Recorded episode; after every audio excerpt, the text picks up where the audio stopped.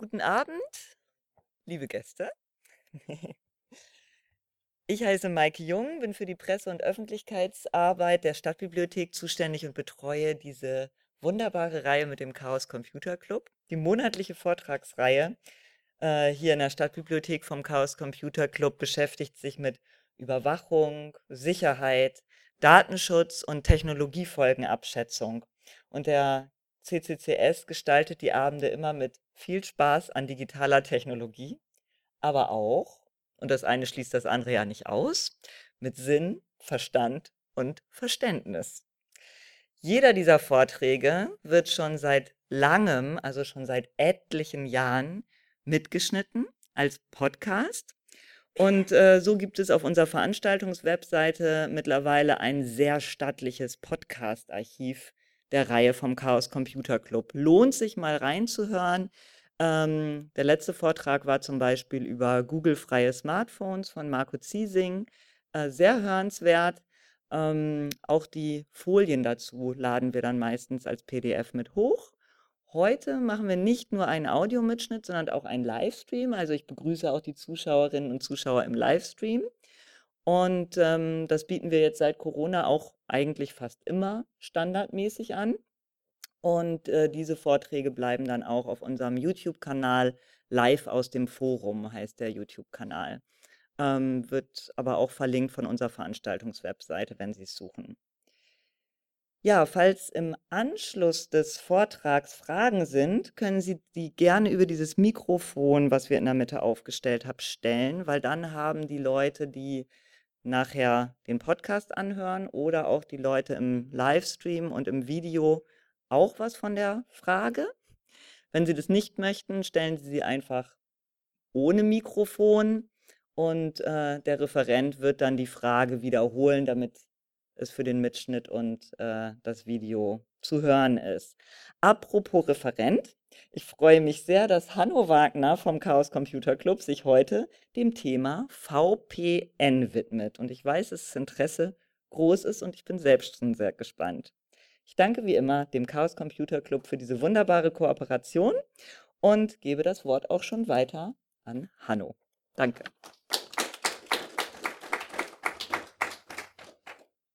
Ja, einen schönen guten Abend. Auch herzlichen Glückwunsch vom äh, herzlich willkommen erstmal vom Chaos Computer Club und herzlichen Glückwunsch, dass Sie es geschafft haben, hierher zu kommen, den Weg zu finden oder auch den Stream zu finden.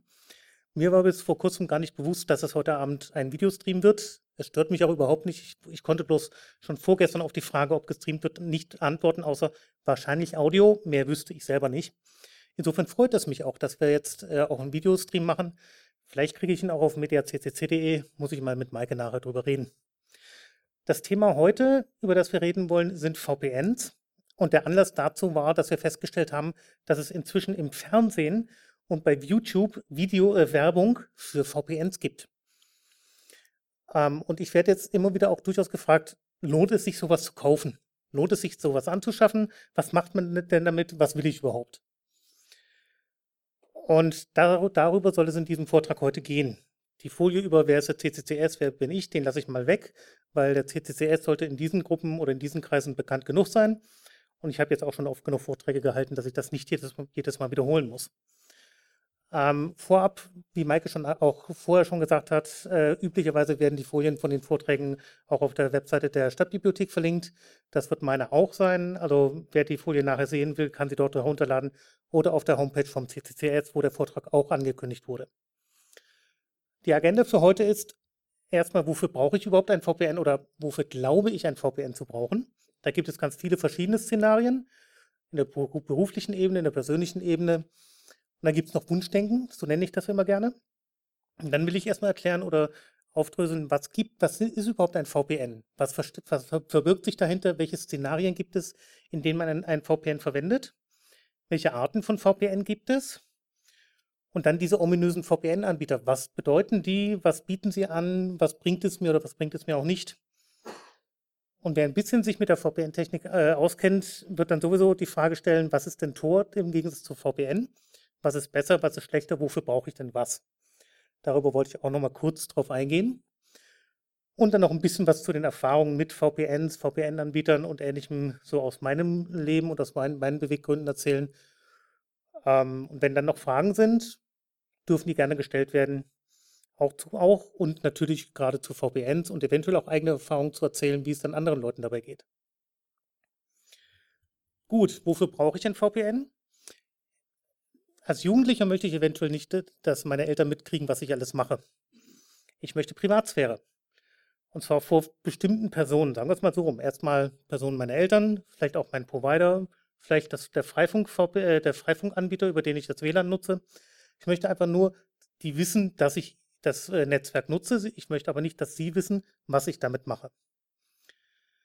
Als Firma möchte ich eventuell zwei Standorte miteinander verbinden über eine virtuelle Leitung und ich möchte dafür keine, äh, keine Standleitung kaufen, weil die teuer ist, sondern ich möchte quasi eine virtuelle Leitung über das Internet legen. Und ich möchte auch, das ist über VPN möglich, dafür sorgen, dass nur vertrauenswürdige Personen in mein Firmennetz kommen, sprich meine Mitarbeiter. Ich möchte, dass, wenn meine Mitarbeiter ins Netz kommen, aus deren Familie oder aus deren Haus, äh, Hausgemeinschaft nicht die Kinder oder Lebensgefährten oder so auch in mein Firmennetz kommen, sondern nur der eine Mitarbeiter. Wieder als äh, Privatperson möchte ich eventuell pseudonym surfen. Ich möchte auch nicht, dass mein Provider was sieht. Ich möchte eventuell nicht, dass meine Regierung mitkriegt, was ich tue, je nachdem, in welchem Land ich bin. Oder ganz profan, ich möchte Netflix sehen. Und zwar nicht nur den deutschen Katalog der Filme, den die anbieten, sondern den amerikanischen, den französischen, den britischen, den brasilianischen, was auch immer. Da gibt es durchaus eklatante Unterschiede, wenn man da mal ein bisschen guckt und dann vergleichen kann, was es da so alles gibt. Und für die Leute, die ganz viel unterwegs sind, ich nenne das immer Road Warrior sein, die wollen von wo auch immer sie sind mobil, möchten sie an ihre Heimrechner rankommen, weil da zum Beispiel ihre Datensicherung steht oder so. Das sind alles Szenarien, die man mit Hilfe eines VPNs äh, lösen kann oder machen kann. Die Definition eines VPNs, also VPN steht für Virtual, Virtual Private Network, virtuelles, virtuelles privates Netzwerk. Ähm, die Definition beinhaltet einfach nur, es gibt über das Internet gesehen einen Punkt A und einen Punkt B und diese werden über einen Tunnel verbunden. Und dabei ist unerheblich, wie weit diese beiden Punkte voneinander weg sind, wie viele Hops technisch gesehen dazwischen liegen, wie viele Telekom-Provider oder Carrier dazwischen sind. Wenn der Tunnel einmal aufgestellt ist, sieht man, sieht man von innen nicht, wie, äh, wie weit der geht von A nach B. Und die von außen sehen maximal, dass da ein Tunnel ist, aber nicht, was in diesem Tunnel passiert. Das heißt, alles, was in diesem Tunnel ist, wird verschlüsselt mit Hilfe des Tunnels. Deswegen braucht man Punkt A und Punkt B. Die beiden müssen sich einig sein, welche Art von Verschlüsselung man verwenden will. Und gleichzeitig wird durch diese Verschlüsselung und das, das Verfahren sichergestellt, dass Punkt A und B sich auch vertrauen können. Die beiden identifizieren, identifizieren sich gegenseitig und stellen sicher, dass sie auch wirklich die beiden vertrauenswürdigen Punkte sind. Über diesen Tunnel kann man entweder ganz viele Rechner oder auch nur zwei Rechner miteinander verbinden. Das kommt darauf an, was mit dem Netzwerk des VPNs alles gemacht wird. Und deswegen habe ich gerade auch versucht, bei den Szenarien zu, klar, zu zeigen, es gibt Firmen, die das Ganze nutzen, um Standorte zu verbinden, aber auch den einzelnen Nutzer, der einfach anonym surfen will. Es geht alles, alle diese Szenarien kann man mit VPNs realisieren. Um das mal ein bisschen grafisch darzustellen, ist das so, ich habe hier ja, doch funktioniert. Hier Punkt A, diese, diese, dieses Symbol soll, eine, soll quasi ein, ein Rechner, ein Router sein, der, der VPNs aufbauen kann. Ich habe Punkt A, ich habe Punkt B und dazwischen das Internet. Da können beliebig viele Strecken dazwischen sein, physikalisch, logisch, hop, hop, hops, wie auch immer. Ähm, mit Hilfe eines VPNs wird dann so getan, als wären diese beiden, äh, diese beiden Router direkt nebeneinander und würden mit, direkt miteinander reden. Und der Vorteil ist, ich kann hier ein Netzwerk haben mit ganz vielen Rechnern. Ich, habe hier, ich kann hier ein Netzwerk haben mit ganz vielen Rechnern. Und ich kann das Internet von diesen Netzen ausschließen und sicherstellen, dass nur über diesen VPN-Tunnel äh, andere Rechner mit diesen Rechnern hier reden können und andersrum. Das heißt, ich habe quasi einen geschützten Raum hier, ich habe einen geschützten Raum hier auf der rechten Seite und kann sicherstellen, dass nur diese beiden geschützten Räume miteinander reden.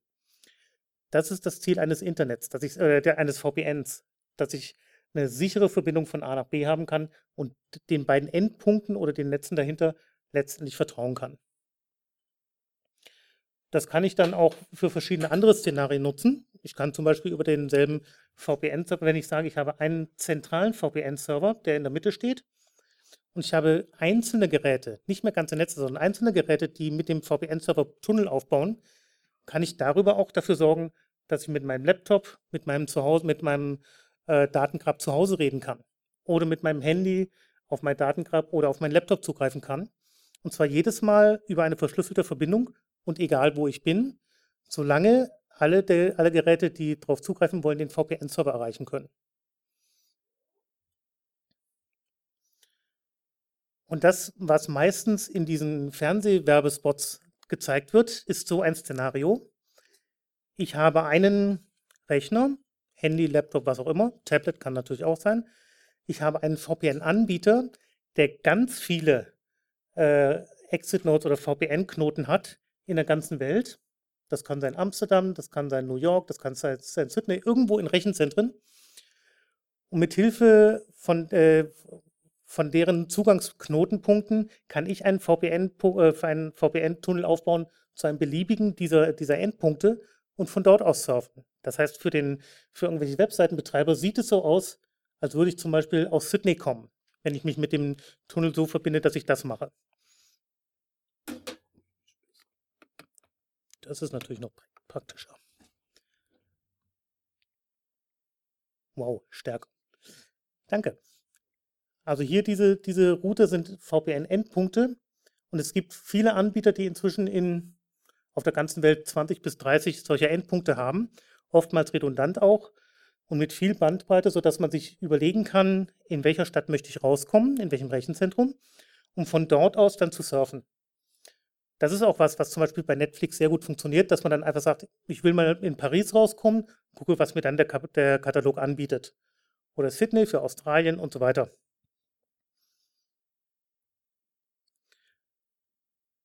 Jetzt gibt es natürlich wie immer nicht nur die, die Königslösung bei VPN. Es gibt ganz verschiedene Lösungen. Es gibt welche, die sich durchgesetzt haben. Es gibt welche, die nicht, sich nicht durchgesetzt haben. Es gibt experimentelle. Es gibt alle möglichen.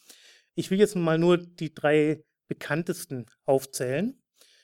Vom Prinzip her machen sie alle dasselbe. Ich muss in irgendeiner Form dafür sorgen, dass die Punkte A und B, egal ob das jetzt mein Laptop ist und irgendein äh, ferner Router oder zwei Router untereinander, dass die erst einmal miteinander reden können, sich gegenseitig authentifizieren können, also sicherstellen können, dass sie wirklich die Geräte sind, die sie vorgeben zu sein und dann einen gemeinsamen Tunnel aufbauen, um darüber die Daten auszutauschen. Die Protokolle dafür, da gibt es vielfältige für. Und genau deswegen gibt es auch verschiedene Programme, mit denen man das machen kann. Die bekanntesten sind OpenVPN und IPsec. Ähm, und relativ neu dazugekommen ist WireGuard. WireGuard ist primär gedacht dafür, dass man Laptops miteinander verbinden kann oder einzelne Geräte, während OpenVPN und IPsec eher für Netzwerke oder größere Installationen gedacht sind. Das muss man aber nicht so machen. Man kann OpenVPN auch für Point-to-Point-Verbindungen einzelner Geräte nutzen. Ähm, das kommt dann ganz darauf an, wie viel Spaß man mit den einzelnen Programmen hat und wie viel man selber konfigurieren möchte. Oder wie bei WireGuard quasi nichts machen muss und das Programm das alles für sich, äh, für einen selbst auslöffelt. Oder auskonfiguriert, nennen wir es mal so. Was braucht man überhaupt, um VPN machen zu können? Man muss sich letztendlich überlegen, was möchte ich alles über, überhaupt über ein VPN machen? Möchte ich alles über mein VPN lau laufen lassen? Also wenn ich jetzt zum Beispiel das hier nehme, wenn ich ein VPN baue und sage, ich möchte den gesamten Traffic über das VPN laufen lassen, dann, dann würde es bedeuten, alle Geräte würden immer hier rüber gehen und dann vielleicht ins Internet oder halt zu den entsprechend anderen Geräten. Das bedeutet, diese Maschine bekommt alles ab, was Traffic angeht. Das heißt, wenn ich streamen will, geht alles erstmal über diesen VPN-Server. Darüber gehen auch dann Domain-Name-Abfragen im Zweifelsfall, wenn ich so baue. Das heißt, alle Abfragen, welchen, welcher Host hat welche IP-Adresse, geht dann auch über diesen Rechner. Vielleicht gehen auch meine SSH-Verbindungen, mit denen ich mich auf anderen Rechner ein, äh, äh, einlogge, auch über diesen Server. Vielleicht will ich das gar nicht. Das sind aber Sachen, die muss ich im Konzept mir überlegen, was möchte ich über das VPN machen, welchen Traffic möchte ich darüber äh, schicken und welchen nicht. Wenn ich zum Beispiel äh, mit dem Handy, sagen wir mal, Backups machen möchte, und zwar eigentlich nur zu Hause, dann macht es vielleicht keinen Sinn, dieses Backup zu machen, während ich übers VPN, wenn ich im VPN bin. Weil dann würde er erst die ganzen Backups da hochschieben zum VPN-Server und dann erst auf mein Datengrab zu Hause. Wenn beide zu Hause sind, macht das aber keinen Sinn. Das zum Thema äh, Konzept. Welche Software brauche ich? Letztendlich eine von den drei Varianten, die ich gerade erzählt habe. OpenVPN, IPsec oder halt WireGuard weil letztendlich ist alles oder ist das, was man braucht, ein neues Netzwerk ein neues Netzwerkgerät. Und die Software, die ich da vorgestellt habe, sorgt dafür, dass mein, dass mein Laptop oder mein Handy oder was auch immer ein, neues Netzwerk, ein neues Netzwerkgerät hat, über das es den Traffic dann routen kann. Und dann kommt das Schwierigste, die Konfiguration. Ich muss den, Programm, den Programmen sagen, was sie alles tun sollen. Und dann muss ich es ihnen auch noch so erzählen, dass sie, dass sie den, dem anderen, dem fernen Gerät, mit dem sie zusammenarbeiten sollen, dass sie dem vertrauen. Das heißt, ich muss im Zweifelsfall Zertifikate bauen. Ich muss diese Zertifikate so machen, dass sie äh, von derselben, vom selben Ursprung sind, dass sie äh, gegenseitig an, anerkannt werden, dass sie noch, noch nicht abgelaufen sind. Also relativ viel muss ich an, muss ich an Wissen reinbringen. Oder bei WireGuard automatisiert äh, erstellen lassen, damit ein VPN funktioniert wie gesagt, je, je, komplexer das Setup wird, sprich, wie viele Rechner möchte ich oder wie viele Netzwerke möchte ich dahinter haben, umso komplexer, umso komplexer wird der Aufbau, umso mehr Gehirnschmalz muss ich reinstecken, um es zu machen. Wenn ich es selber machen möchte. VPN-Anbieter nehmen einen Großteil dieser Arbeit ab. Wenn es mir wirklich darum geht, dass ich, dass ich mit meinem Laptop nur von woanders aus surfen will, geht das relativ einfach. Dafür nehmen wir dieses, äh, dieses Szenario 2, was ich gezeigt hatte. Ich habe meinen Laptop, ich habe einen Anbieter, der mir 20 VPN-Server anbietet, an die ich mich verbinden kann. Und dann gibt mir der VPN-Anbieter üblicherweise die Konfiguration, die ich brauche, mit meinem Rechner an seine Geräte ranzukommen. Das heißt, die ganze Konfiguration wird mir abgenommen. Was ich inzwischen auch schon erlebt habe, ist, dass sie eigene Software äh, äh, bereitstellen und sagen, hier, hier hast du eine Software, da habe ich alles schon reingepackt, was du brauchst. Das GUI, da musst du nur noch anklicken, an welchen Server du ran willst. Willst du nach Belfast? Willst du nach Sydney? Wo auch immer. Dann dauert es gute 20 Sekunden oder so und dann ist das, bist du mit deinem Rechner dort eingewählt bei diesem, bei diesem VPN-Provider. Ähm, oftmals, also das, was ich bisher gesehen habe, was es so im Netz gibt, bieten die meisten OpenVPN an, IPsec. Inzwischen fangen sie auch mit WireGuard an. Aber da haben sie noch, da ist einfach noch nicht die Erfahrung so groß, dass die großen Anbieter sich trauen, das quasi flächenweit einzu, einzusetzen. Beworben wird VPN, werden solche VPNs meistens mit Anonymität und einem besseren Gefühl. Wer hier in der Runde glaubt dem? Oh, das ist schön. Keiner. Weil der Nachteil von diesen VPN-Anbietern ist, man muss ihnen vertrauen. Wenn ich konfiguriere, dann weiß ich, ziemlich genau, was ich da reinschreibe in die Konfiguration und insbesondere, was ich dann mitloggen will und was ich nicht mitloggen will. Dann weiß ich auch, was letztendlich nach außen zu sehen ist und was nicht. Bei den VPN-Anbietern muss ich diesen vertrauen, dass sie nicht von sich aus mitloggen, was ich alles tue. Oder selbst noch irgendwelche Tracker einbauen in die Verbindung, um selber herauszufinden, was ich, äh, welche Webseiten ich mir anschaue. Deswegen bin ich da durchaus vorsichtig und sage, wenn man so einen VPN-Anbieter haben möchte, was ich verstehen will, weil man die Konfiguration nicht selber machen möchte, dann sollte man sehr, sehr genau schauen, welchem Anbieter man dann vertraut, weil er ist dann der Vertrauenspunkt. Es ist nicht mehr der eigene Provider, sondern der VPN-Anbieter, der alles weiß über mich. Ja, gewerbliche VPN-Anbieter sorgen dafür, dass der normale Telekom-Provider nicht mehr sieht, was ich tue. Weil der Telekom-Provider sieht einfach nur, ich habe da irgendeine Verbindung zu irgendeinem Host irgendwo auf der Welt, darüber läuft Traffic. Er kann nicht mehr sehen, was ich da drin habe. Er kann nicht sehen, ob ich darüber streame. Er kann nicht darüber sehen, ob ich einfach nur Webseiten anschaue. Er kann nicht sehen, ob ich irgendwelche Podcasts höre oder sonst irgendwas. Er kann nur sehen, da läuft Traffic. Für die Webseiten sieht es so aus, als käme ich von woanders. Das, typisch, das Beispiel Netflix ist da sehr schön, aber probiert einfach mal aus, die Webseiten von Microsoft, Apple oder sonst irgendwelchen Firmen euch anzuschauen. Die sehen auch in anderen Ländern durchaus anders aus. Das kann spannend sein. Und ganz wichtig, VPN-Anbieter sorgen nicht dafür, dass ihr bei Facebook oder anderen sozialen Netzwerken nicht zu sehen seid. Sobald ihr euch auf Webseiten einloggt, weiß der, weiß der Webseitenanbieter, wer ihr seid.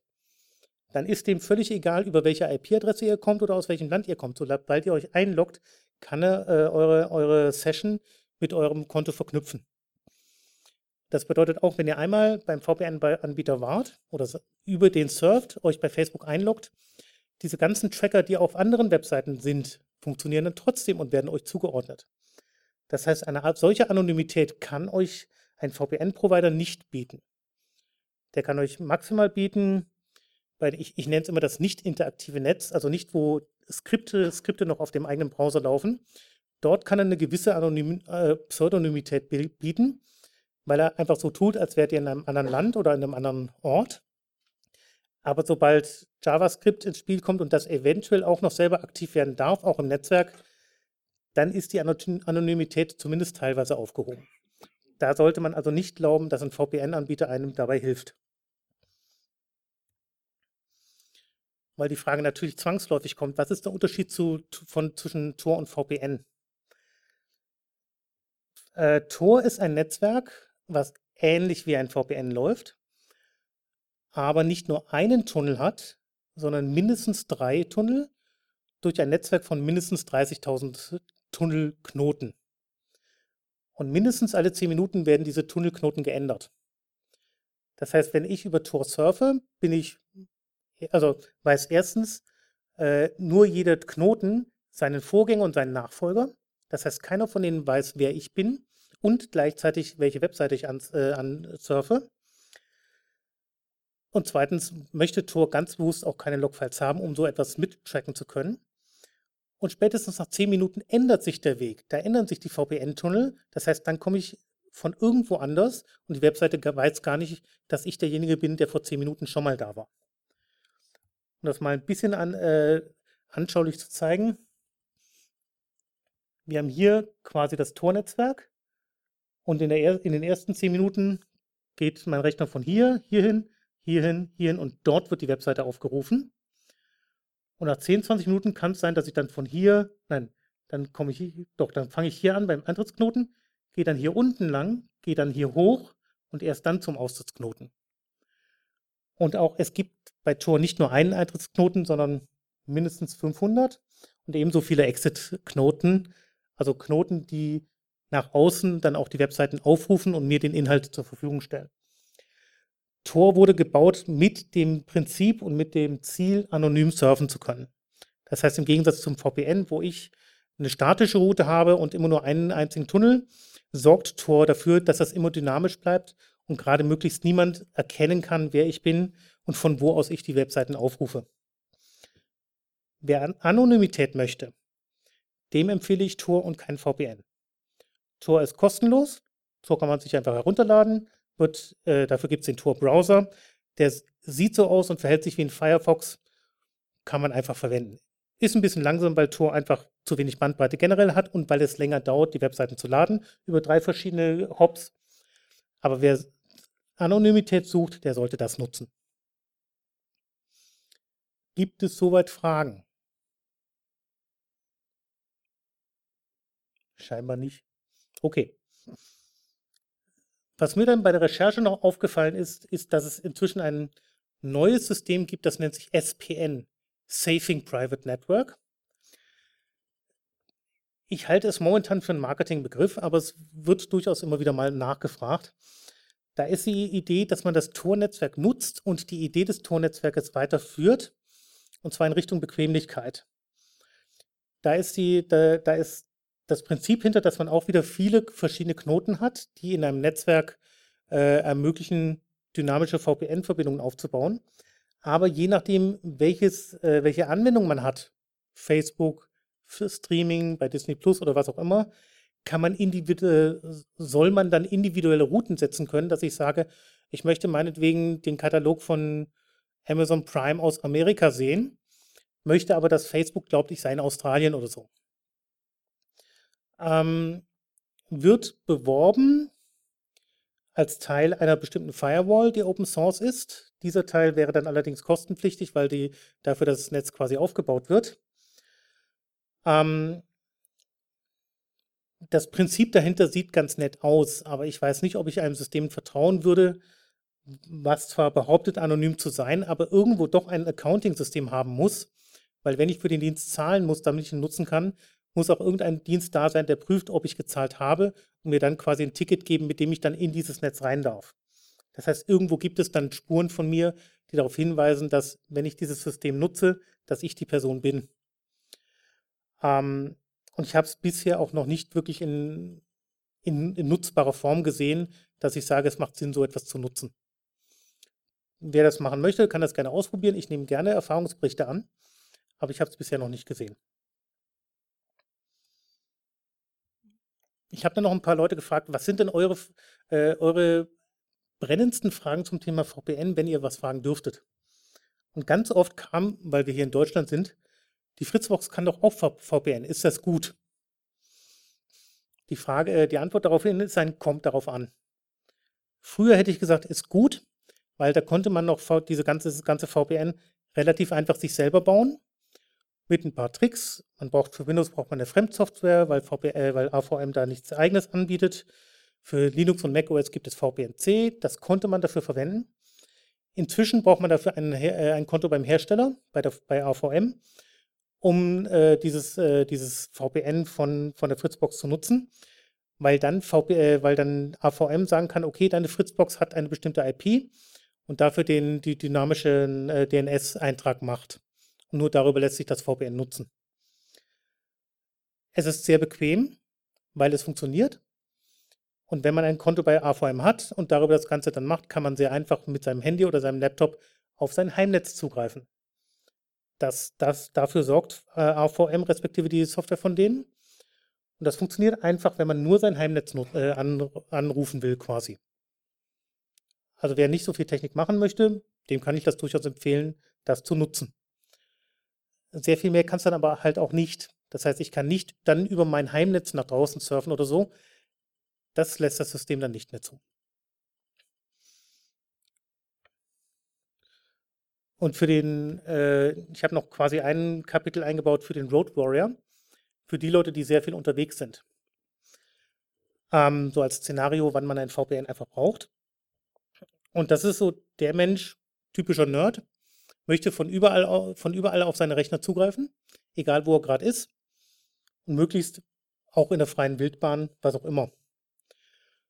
Und was der hat, ist üblicherweise tatsächlich ein mobiler Hotspot. Meistens Linux-basiert mit dem er dann seine VPNs aufbaut. Inzwischen gibt es tatsächlich Geräte, die sowas machen. Die kann man kaufen. Inzwischen sogar mit Akku, sodass man so sieben, acht Stunden dann mit, einer, mit diesem Gerät, einer Telekom-SIM-Karte und ähnlichem dann einfach ein WLAN äh, aufbauen kann oder aufspannen kann. Und das Gerät sorgt automatisch dafür, dass ein VPN aufgebaut wird. Und solange das VPN nicht da ist, geht kein Traffic über die Leitung. Das heißt, wenn man das richtig konfiguriert, kann man so sagen, okay, ich möchte, egal wo ich bin, in mein Heimnetz kommen und dort weiterarbeiten.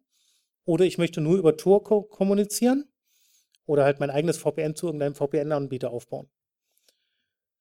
Das ist was, was ich früher auf meinem Laptop selber ent entweder gemacht habe, wenn ich, wenn ich eine SIM-Karte hatte. Inzwischen habe ich dafür ein kleines, kleines Gerätchen, bisschen größer als mein Handy, weil da ein Akku drin ist.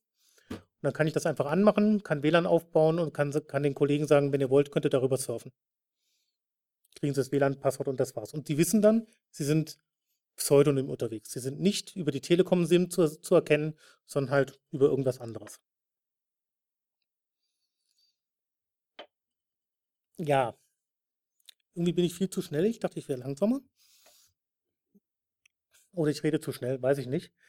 Ich habe noch ein bisschen was zu dem Thema Erfahrung. Was habe ich bisher für Erfahrungen gemacht? Ich nutze VPNs seit gut 20 Jahren, vielleicht ein bisschen länger.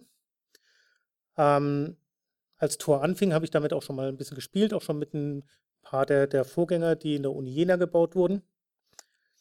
Ähm, und kenne deswegen VPN so vom technischen Standpunkt recht gut. Das heißt, ich kann die konfigurieren. Ich glaube zu wissen, wie man es sicher macht, solange sie keine Fehler haben. deswegen weiß ich auch, was die VPN-Anbieter am Ende letztendlich alles sehen können. Wenn ich der VPN-Anbieter am Ende des Tunnels sehe, bin, dann sehe ich alles, was in der Leitung drin ist. Das heißt, ich kann sehen, was über die Leitung läuft. Wenn ich darüber unverschlüsselt kommuniziere, dann sehe ich alles, was da unverschlüsselt kommt. Früher hat man darüber gerne POP3-Passworte zum Beispiel mitgelesen, weil die waren ja unverschlüsselt. Oder FTP-Passworte, was auch immer gerade über die Leitung lief. Wenn man gut aufpasst, passiert das heute nicht mehr. Dann nutzt man nur noch verschlüsselte Verbindungen, entweder für IMAP, für SMTP, also Mailversand, für Webseiten nur HTTPS oder generell alles über SSH. Ich weiß, dass es mehrere dieser VPN-Anbieter gibt, die zwar in der Werbung behaupten, hm, gut, äh, die zwar in der Werbung behaupten, dass sie nicht mitloggen, wo dann aber tatsächlich dann Log Logfiles festgestellt wurden. Das heißt, man muss den VPN-Anbietern vertrauen, man kann es nicht nachprüfen. Man weiß nicht, ob sie nicht doch irgendwo loggen oder ob es nicht eventuell doch irgendwo eine Möglichkeit für die VPN-Anbieter gibt, ohne Logfiles doch irgendwas mitzubekommen, auch wenn sie behaupten, sie kriegen es nicht mit. Die Erfahrung zeigt, dass diese gekauften VPNs für, für Heimanwender oder für jemanden, der, nach, der nur nach Hause telefonieren will, nichts sind. Weil das, das ist nicht deren Ziel. Deren Ziel ist, dafür zu sorgen, dass ich in der Welt äh, surfen kann, ohne dass die Welt sieht, wo ich bin. Wenn ich nach Hause möchte, nehme ich entweder die einfache Version mit der Fritzbox oder die komplexere Version wie der Road Warrior, kaufe mir einen mobilen Hotspot und bastel damit herum. Und das ist tatsächlich was, was in den letzten Jahren sehr viel stärker geworden ist. Seitdem das Web interaktiv geworden ist, also JavaScript alles Mögliche machen kann, bis hin zu Video, Videokonferenzen mit RTC-Calls und so weiter, da sind die Browser von sich aus sehr viel gesprächiger geworden. Und es kann passieren, dass gerade durch solche Implementationen in Webbrowsern dann die VPNs umgangen werden. Also wenn, wenn die äh, wenn die Hersteller von solchen Skripten oder inzwischen muss man sogar groß sagen Programmen der Meinung sind, sie wissen besser, wie Routing funktioniert und dann den, über das Skript sagen, du sollst nicht über das Standardgerät äh, rausgehen, sondern irgendeins, von dem sie glauben, dass es viel besser ist, dann kann es passieren, dass diese Sachen außerhalb des VPNs laufen, dann ins, ins echte Internet laufen und damit weiß dann jemand, äh, wo ich bin, obwohl ich das gar nicht wollte. Ist gerade bei Videokonferenzen schon mehrfach passiert, dass dann plötzlich das Videobild vom echten, Re vom echten Rechner kamen, während dann die anderen Daten über irgendein VPN von woanders kamen. Das heißt, auch da muss man dann aufpassen und im Zweifelsfall, Zweifelsfall prüfen und testen, was passiert mit meinem Traffic. Mal schauen, welche, welche Netzwerk-Counter gehen denn gerade hoch, wenn ich da irgendwelche Streams mache oder wenn ich Videocalls mache. Ist das tatsächlich nur der Counter fürs, für das Interface vom VPN-Tunnel oder läuft da separat noch ein weiterer Counter irgendwo mit auf meinem WLAN, was ich gar nicht so mitbekommen habe? Und wenn ich, äh, und das Wichtigste eigentlich, keep it simple. Wenn ich nur äh, mich auf an entfernten Rechnern einloggen möchte oder eventuell bei, auf entfernten Rechnern irgendwas machen möchte, wie eine Datenbank ansprechen oder so, dann brauche ich nicht unbedingt ein VPN. Dann reicht eine SSH-Verbindung, die Port Forwarding kann, für bestimmte Dienste, wo ich dann sagen kann, ich möchte, um Datenbankabfragen zu machen lokal, ähm, brauche ich dann nur die SSH-Verbindung zu dem Server, kann dort darüber die Abfragen machen und muss nicht alles über VPN äh, basteln.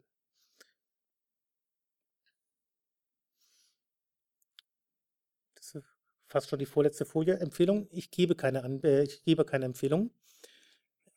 Ich möchte nicht schuld sein, äh, wenn ich irgendwas empfehle und dann stellt sich das als schlecht heraus. Sondern da sage ich lieber, guckt euch die Anbieter an, wenn, wenn euch sowas interessiert, Schaut euch die Anbieter an. Seit wann gibt es sie? Gibt es Negativschlagzeilen?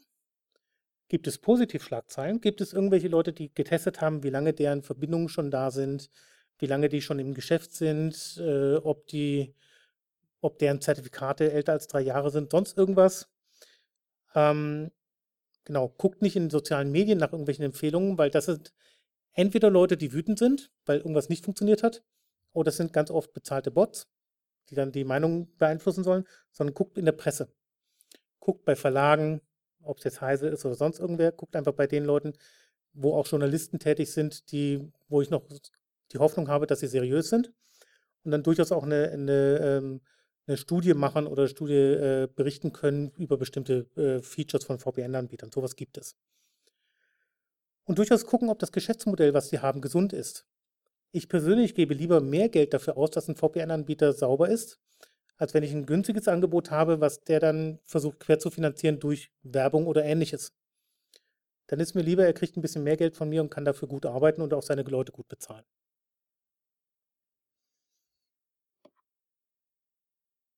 Gibt es Fragen?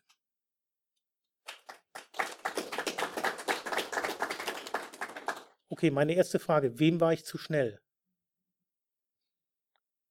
Das überrascht mich jetzt. Entweder habe ich jetzt alle davon einfach, alle einfach erschlagen oder das Thema war zu einfach. Genau. Fragen. Bitte einmal ans Mikro gehen. So ein, ähm, wie liegt es preisliches VPN? Preislich, Sie sagen Geld, was kostet es? So ein Anbieter. Kommt, also es ist ein sehr schönes, kommt darauf an. Ähm, ich bin bei einem Anbieter, der möchte, wenn man für zwei Jahre sich bindet, knapp 10 Euro pro Monat. Das halte ich für ein faires Modell. Darf auch durchaus ein bisschen mehr sein, darf ein bisschen weniger sein. Das kommt darauf an. Meine hat sehr viele äh, Endpunkte so um die 20 herum. Und ich habe es bisher noch nicht erlebt, dass er nicht bei mindestens, äh, oder nein, ich habe erlebt, dass einzelne Standorte mal kurz nicht funktionierten, aber dass gar nichts funktioniert, habe ich noch nicht erlebt. Und ich halte 10 Euro durchaus pro Monat für fair dafür, dass ich hinreichend Pseudonym im Netz surfen kann, wenn ich möchte. Und das bei diesem Anbieter mit beliebig vielen Geräten. Da war noch mindestens eine weitere Frage. Ähm, du hast ja gesagt, wenn man über einen VPN-Knoten geht, dann muss man dem VPN-Anbieter dann entsprechend viel Vertrauen schenken, weil der kann ja im Prinzip äh, auch sehen, wohin ich surfe. Ähm, das hat bei mir dann auch natürlich die Frage aufgerufen, ja, wie viel vertraue ich denn eigentlich meinem ISP, also meinem Internetprovider? Mhm. Ähm, und also, weil bisher war das noch nicht so ein richtiges Kriterium bei mir gewesen bei der Auswahl eines Internetproviders.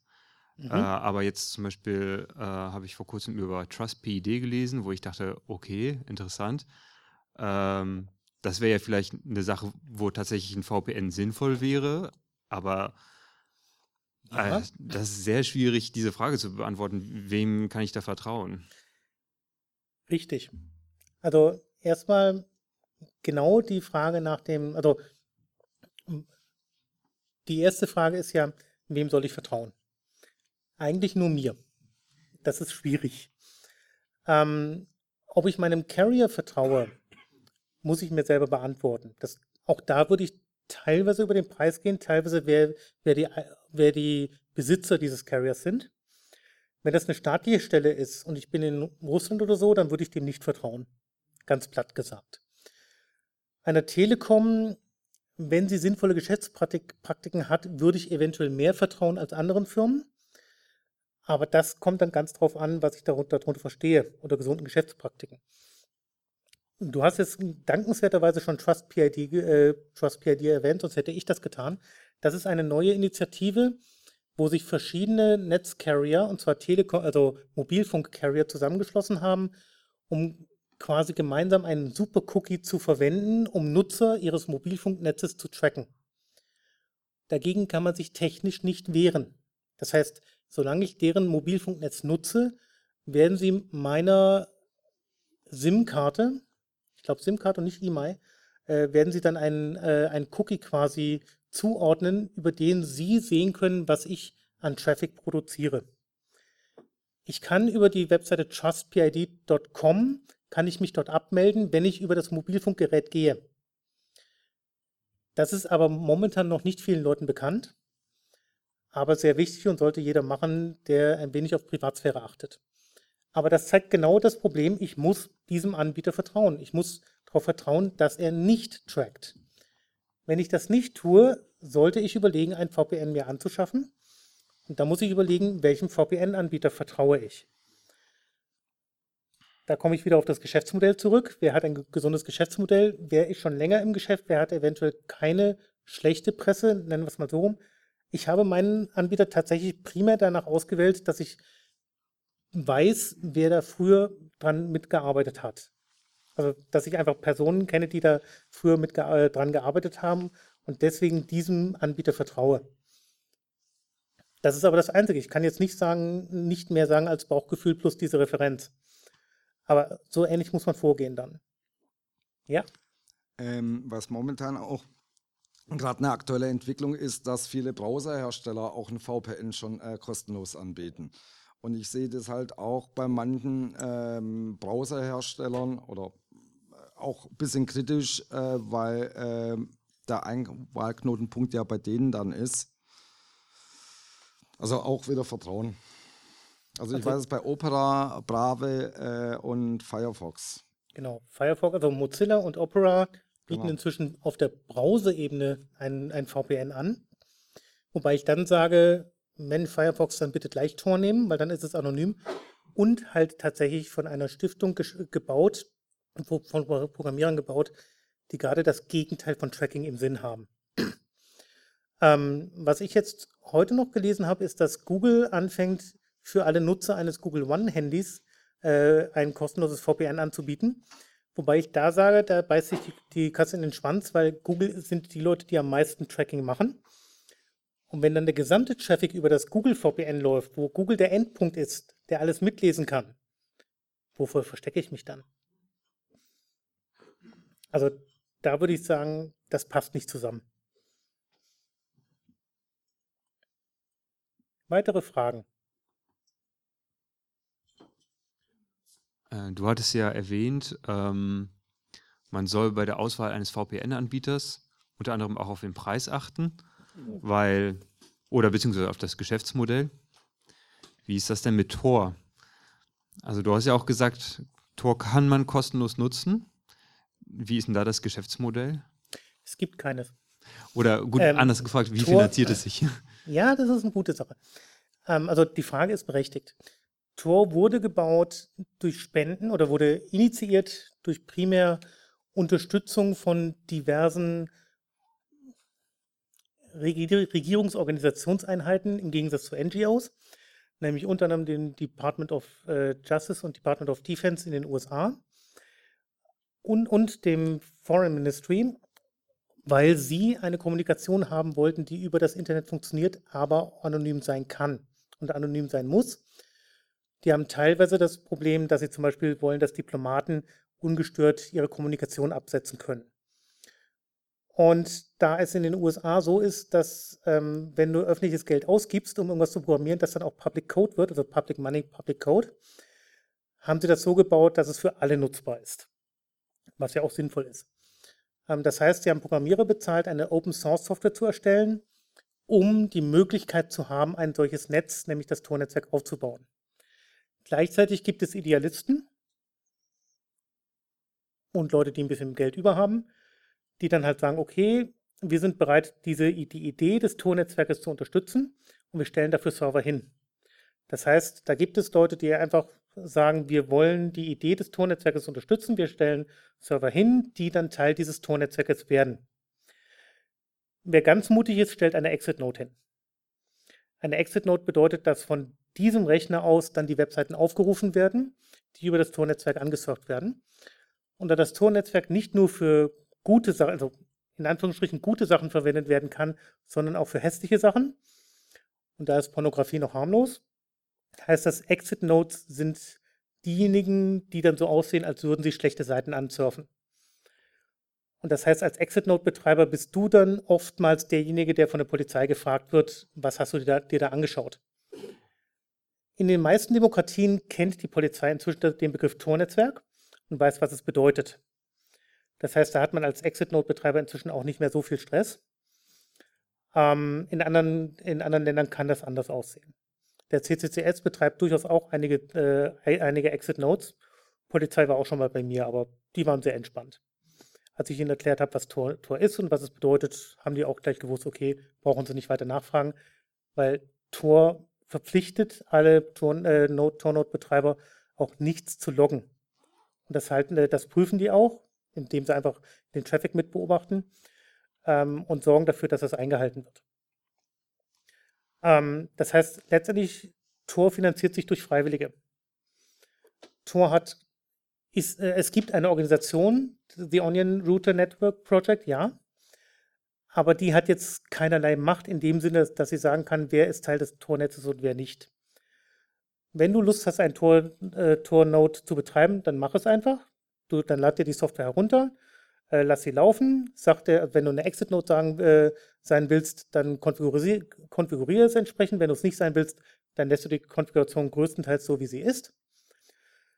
Und dann guckst du einfach, was passiert. Nach einer Weile wird dein, dein Server einfach anfangen, Traffic zu machen.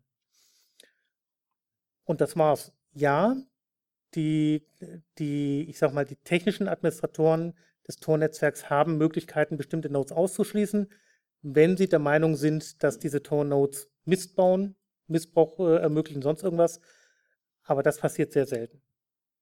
Und nur wenn wirklich klar erkennbar ist, dass da Nodes aus irgendeinem, äh, aus irgendeinem Grund nicht das tun, wofür äh, das Tor-Netzwerk gedacht ist. Weitere Fragen? Ja, du hast gesagt, du bist auch so ein Road Warrior, oder? Und äh, hast dein, dein eigenes WLAN, deinen eigenen Hotspot immer dabei. Das würde mich jetzt noch interessieren. Was nutzt du da genau? Ich hatte überlegt, ob ich es mit auf die Folien schreibe. Ich glaube, ich habe es. Äh, nee, habe ich es.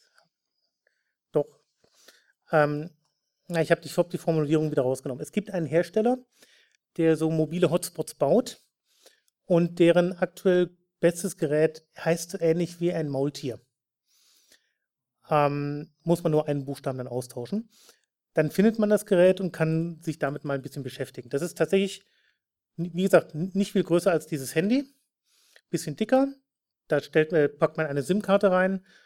Und wenn man es hochfährt, sieht man schon, dass es, ein, dass es so ähnlich startet wie in Linux. Und wenn man das erstmal aufmacht, wird man dann gleich begrüßt mit einer bestimmten Oberfläche, die dann sagt, hier, gib mal dein Admin-Passwort ein und was möchtest du hier mit, mit diesem Gerät machen.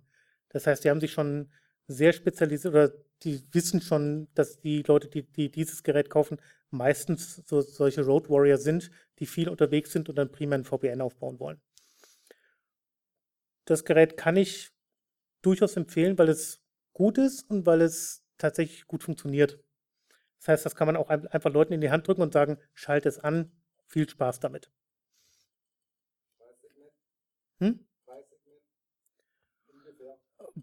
Preissegment. Ich sag mal, ich glaube, diese, ich sag mal, die Premium-Variante davon kostet um die 200 Euro. Ähm, ich glaube, die kann auch schon LTE. Also in der LTE kann sie sicher, ob sie 5G kann, weiß ich nicht. Ich glaube, ich glaube, das ist schon dabei, aber das weiß ich nicht. Es gibt aber schon eine kleinere Variante ohne Akku, also nur mit Strom für 30 Euro. Also da kommt es tatsächlich darauf an, wie viel möchte man ausgeben und was soll das Ding dann im Zweifelsfall können. Also wenn ich nur im Hotel bin und will, dass, dass ich das Hotel-WLAN nutzen kann, aber halt anonym, dann nehme ich diese 30 Euro Variante. Das klingt sich dann einfach ins Hotel-WLAN ein und baut dann für sich ein eigenes WLAN auf und macht dann den Tunnel über das Hotel-WLAN. Wenn ich wirklich unterwegs bin und nicht unbedingt im WLAN der, des ICEs Tower oder so, dann nehme ich die größere Variante.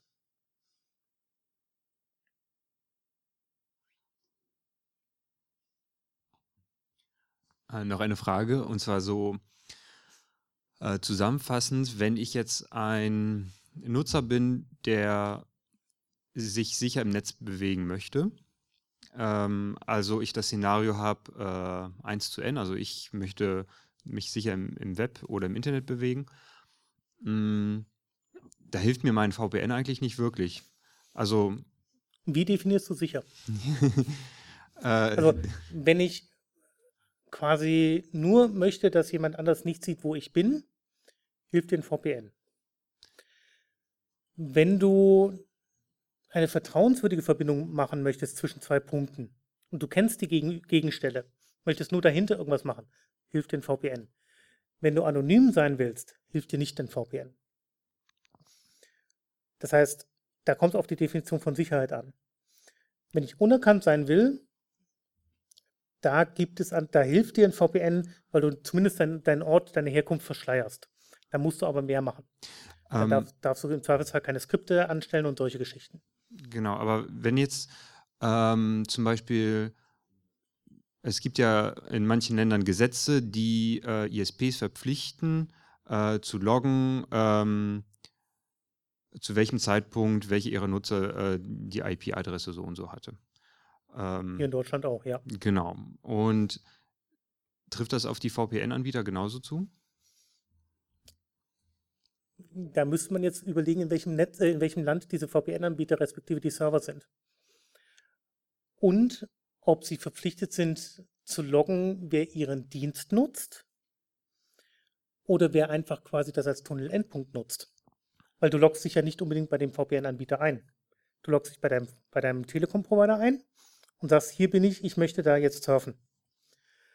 Ähm, und dann, also der VPN-Anbieter wird mitbekommen, wenn du dich bei ihm einloggst, natürlich, weil du willst dich ja irgendwie mit ihm verbinden. Ob er das mitloggt, ist halt dann das Versprechen des VPN-Anbieters, ob er es tut oder nicht. Das ist wieder die, genau diese Vertrauensfrage. Vertraue ich dem, dem Werbeversprechen, dass keine, keine Logs geschrieben werden? Oder weiß ich eventuell, dass in einem bestimmten Land ge Logs geschrieben werden müssen? Dann kann dieses Versprechen gar nicht gehalten werden. Oder glaube ich ihm nicht?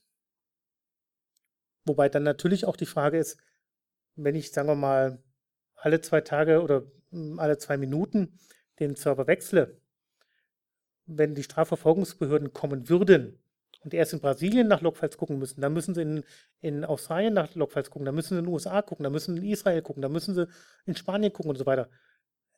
Ob sie das wirklich hinkriegen, ist dann die nächste Frage. Da kann man dann wirklich, wenn man so einen Anbieter hat, durchaus mit den Ländern spielen, weil dann, dann kann man quasi die Länder gegeneinander ausspielen.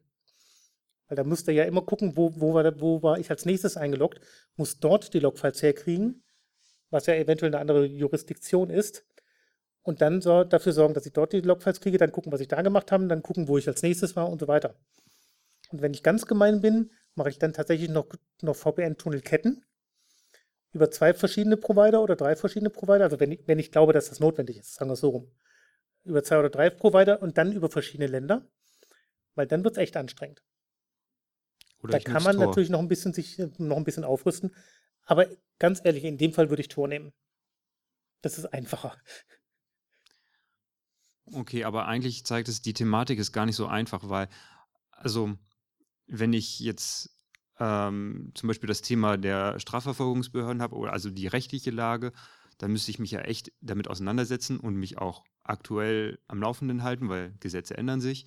Natürlich. Also, ja, Deswegen sage ich, wenn es um solche Sachen geht, dann ist Tor die einfachere, einfachere Variante, weil ich da einfach weiß, es wird nicht gelockt und es für mich als Nutzer einfach gemacht wird, Tor zu nutzen. Geht halt nur oder größtenteils nur für Websachen. Das heißt, wenn ich Web browsen möchte und es ist relativ langsam. Das heißt, große Datenmengen über Tor machen keinen Spaß. Dafür wiederum kann ich dann VPNs, au- VPNs aufbauen und kann dann überlegen, ob ich die bei hinreichend vertrauenswürdigen Sachen eventuell noch kaskadieren muss. Aber das, das kommt dann wirklich darauf an, welches Szenario habe ich da, welche Bedrohung habe ich und wie kann ich der begegnen. Otto Normalmensch glaube ich nicht, dass der irgendwelche großen Daten hat, die so kaskadiert werden müssen über VPNs. Wenn ich jetzt ein Whistleblower bin, dann habe ich da ein ganz anderes Problem. Aber auch da würde ich dann tatsächlich wieder über Tor gehen.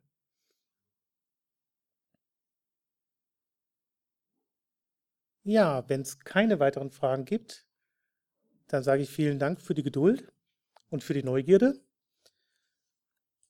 Und kann noch sagen, im nächsten Monat hat der CCCS natürlich auch wieder einen Vortrag. Diesmal keinen Vortrag, der über ein bestimmtes Thema geht, sondern wir haben immer wieder eine, eine Runde, wo wir sagen, wir stellen befreundete Gruppen vor aus dem Stuttgarter Raum. Und diesmal haben wir zwei Gruppen dabei. Beide kennen wir schon lange, beide haben auch schon mal Vorträge bei uns gehalten. Wir finden, es macht Sinn und es ist auch wichtig, die Vorträge, den Gruppen selber ein bisschen Luft und Raum zu geben. Einmal die Java User Group, ähm, die einfach ein bisschen äh, vorstellen, wer sind sie, was machen sie, wann treffen sie sich, was sind ihre Themen außer Java. Und dann die Gruppe nospy.org, die auch immer wieder mal Konferenzen äh, macht, gerade sehr aktiv in der Vor-Corona-Zeit, jetzt wieder sich, äh, jetzt wieder sich berappelt und die nächste Konferenz vorbereiten möchte. Wir möchten einfach zeigen, was ist das für eine Gruppe, was sind deren Ziele, was wollen sie machen. Wenn ihr Zeit habt, wenn ihr Lust habt, kommt einfach am 14.04. wieder hier, hier herein. Ich glaube, wir werden, wir es auch wieder Video streamen. Das werden wir sehen, ob das die, die Gruppen erlauben. Und habt Spaß und bleibt gesund bis dahin. Einen schönen Abend noch.